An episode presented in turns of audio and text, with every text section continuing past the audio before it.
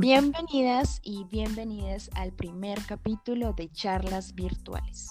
Mi nombre es Alison y hoy me acompaña nuestra amiga Carol. Hola a todas, todas, todes y todos.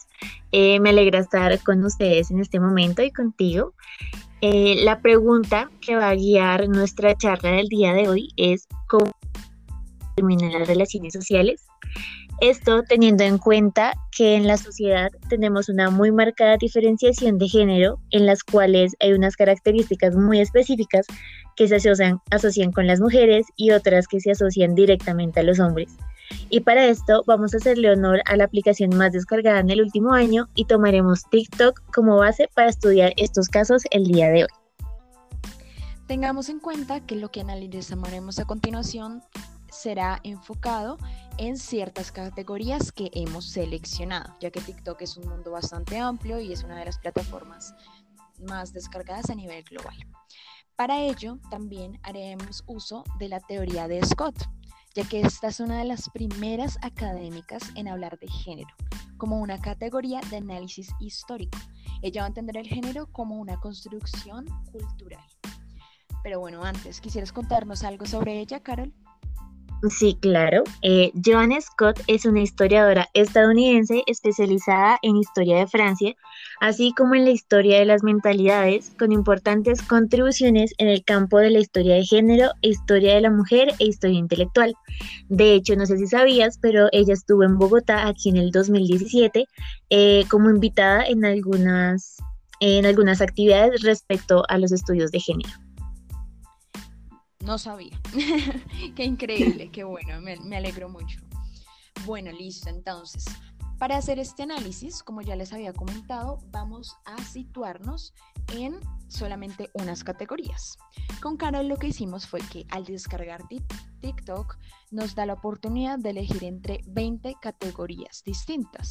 Estas categorías lo que van a hacer es mostrarnos qué tipo de em, información y contenido es el que quiero estar viendo y el algoritmo me va a continuar mostrando solamente esos. Em, entre esas, ¿cuáles elegimos, Carol? Elegimos eh, la parte de salud, de fitness eh, y de entretenimiento eh, y comedia y también la de familia. Exactamente. Entonces, a partir de estas vamos a empezar a analizarlo. Para ello vamos a optar por algunos elementos, exactamente son cuatro elementos que nos ofrece la teoría de Scott para hacer un análisis en relación a las construcciones sociales que se hacen sobre el género. El primero son los símbolos. Pues verán, para los historiadores, las preguntas interesantes son cuáles serían las representaciones simbólicas que se evocan, cómo y en qué contextos, y es precisamente la que nos haremos acá. Empecemos planteándonos que los símbolos van a ser como esas representaciones que si quitáramos eso, continuaría significando y aludiendo a lo mismo. En este caso vamos a mirarlo desde la binariedad del género. Entonces vamos a tener los opuestos del hombre, los opuestos de la mujer.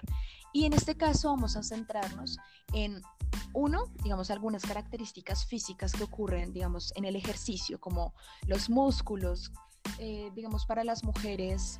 La mayoría de los ejercicios que aparecen son para el abdomen, para la cola, para la pierna, para el busto, para reducir la grasa de los brazos, mientras que los ejercicios que aparecen para los hombres son muchísimo más de fortaleza de los músculos, de verse grandes, de la espalda, eh, del abdomen también, pero entonces van ligados a muchas eh, como nociones bastante diferentes, aunque estamos revisándolo en la misma categoría.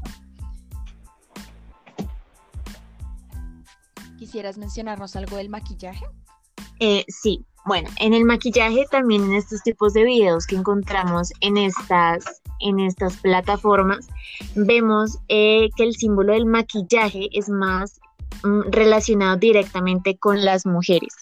Entonces podemos ver en donde eh, la mayoría de videos que se encuentran en estas plataformas son eh, de mujeres maquillándose y se ven em, menos de estos videos, por ejemplo, de hombres maquillándose. Entonces también se tienen en cuenta como este tipo de, em, este tipo de, de contenido a la hora de mostrar estos videos y digamos de escoger este tipo de opciones como son eh, maquillaje o lo que sería belleza. Es, exacto. Ahora bien, si nos centramos también de pronto en la categoría de familia que nos mostraba eh, Carol, que no la mencionaba, en esa categoría hay muchísimas cosas, entre esas hay un componente muy importante como de comedia.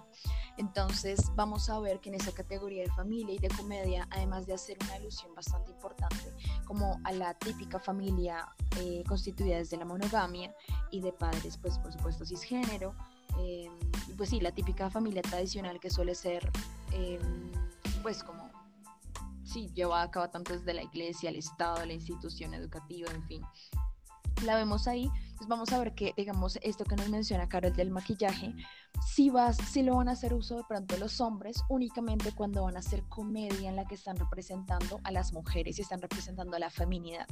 Eso creemos que es un componente muy interesante al revisarlo desde los símbolos. Está haciendo el símbolo, está haciendo el pelo, eh, un símbolo, del, está haciendo el maquillaje un símbolo de lo que sería ser mujer. Entonces lo vemos como se personifica y lo mismo el de los músculos, el de hablar grueso y todos estos componentes. Exactamente. Pasando a nuestro segundo elemento, vemos los conceptos normativos. Estos manifiestan las interpretaciones de los significados de los símbolos en un intento de limitar y contener sus posibilidades metafóricas. Además, estas también eh, son un modo de comportamiento o estas, digamos, formas de comportarnos con los demás y sustentan eh, órdenes sociales.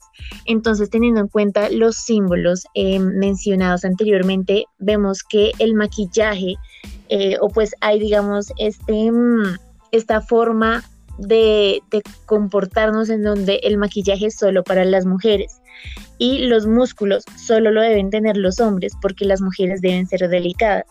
Entonces vemos eh, cuando ya empezamos a ver una mujer con músculos, em, pues ya se empiezan a, a mencionar diferentes comentarios como eh, porque estás así si los músculos son para los hombres, eh, los, los, hombres son los que deberían tener músculo. Entonces se empiezan a realizar este tipo de pautas de comportamiento de cómo nosotros como individuos tenemos que ser respecto a estos símbolos. Eh, y también, como lo decía, mm, a la hora de hablar del maquillaje, decir que el maquillaje es solo para las mujeres, lo vemos mucho en, la comedia al escribir a una mujer. Entonces, siempre que a, mujeres como, o bueno, a hombres eh, haciendo comedias de mujeres, siempre los ves como maquillados, siempre, de hecho, lo que más acentan en estos casos es el maquillaje. Entonces, aquí podemos ver esos conceptos normativos eh, que se van formando en la sociedad y que y que además como que nos limitan a nosotros en cómo comportarnos. exactamente. Y precisamente lo que dices nos lleva a nuestro tercer punto, que son las instituciones. Hay algo muy interesante y es que de alguna manera este análisis debe incluir nociones políticas, ¿sí? O sea, todo esto del maquillaje y el músculo tiene en sí mismo nociones políticas y referencias a instituciones y organizaciones sociales muchísimo más grandes, como por ejemplo el de la familia. Y de pronto si nos situamos un poquito más en el contenido que se generan en estas categorías desde la concepción eh, latinoamericana, vamos a ver constantemente em, como que una reproducción de lo que ya venimos mencionando. En este punto quisiéramos de pronto destacar que desde la comedia y también desde esta parte de salud, del ejercicio y todo eso, hubo un punto que vimos que se repetía y era bastante em, recurrente en ambos escenarios y era todo lo que se aludía a los roles del cuidado. Entonces vamos a ver que en familia vamos a encontrar, em, digamos, tips de cómo tener una maternidad más multitasking o que seas más aplicada en tu, casa, en tu hogar, eh, chistes y roles que se hacen en relación a lo que el padre haría en casa, de lo de las reparaciones generales, eh, el mecánico de la casa, el que abre las cosas fuertes. Esas cosas se ven mucho en los videos desde la personificación. Entonces acá lo que nos preguntaríamos sería, ¿cómo se han incorporado el género? ¿Cómo, se, cómo han incorporado el género las instituciones sociales en sus supuestos y en, en sus organizaciones? ¿Ha habido alguna concepción genuinamente igualitaria de género en los términos que se proyectaban o construían los sistemas políticos? Esta, esta pregunta es una pregunta que nos em, comprende desde Scott. Eh, y creo que podemos verla en todo lo que hemos visto y lo que les hemos mencionado de los videos. Exactamente. Vemos que Scott em, nos ayuda a analizar lo que es la sociedad actual y cómo nos comportamos en esta eh, como individuos y con nuestros, eh, bueno, las personas, digamos, que están en nuestro entorno. Y también nos ayuda, digamos, a desglosar estos elementos que están presentes en la sociedad, pero que usualmente mm, los pasamos como no los vemos o tal vez no queremos verlos.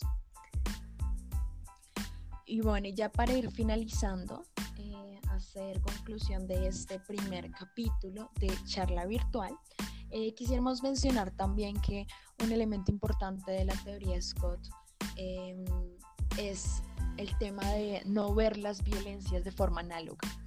Entonces, estos elementos que hemos mencionado, si bien los estamos viendo a la luz de los videos, eh, esto tendría muchísimos más eh, como apertura y un análisis distinto si lo miráramos a la luz de la raza, también de la clase social. Por ese punto también elegimos precisamente eh, Latinoamérica, ¿verdad? Exactamente. Carol, fue un gusto tenerte acá.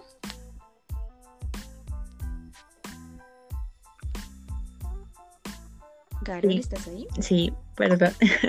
Eh, también eh, fue un gusto hablar de este tema. es un tema muy interesante en la actualidad y, bueno, fue un placer también eh, estar contigo el día de hoy. Vale, muchas gracias y nos vemos en un segundo capítulo. Chao.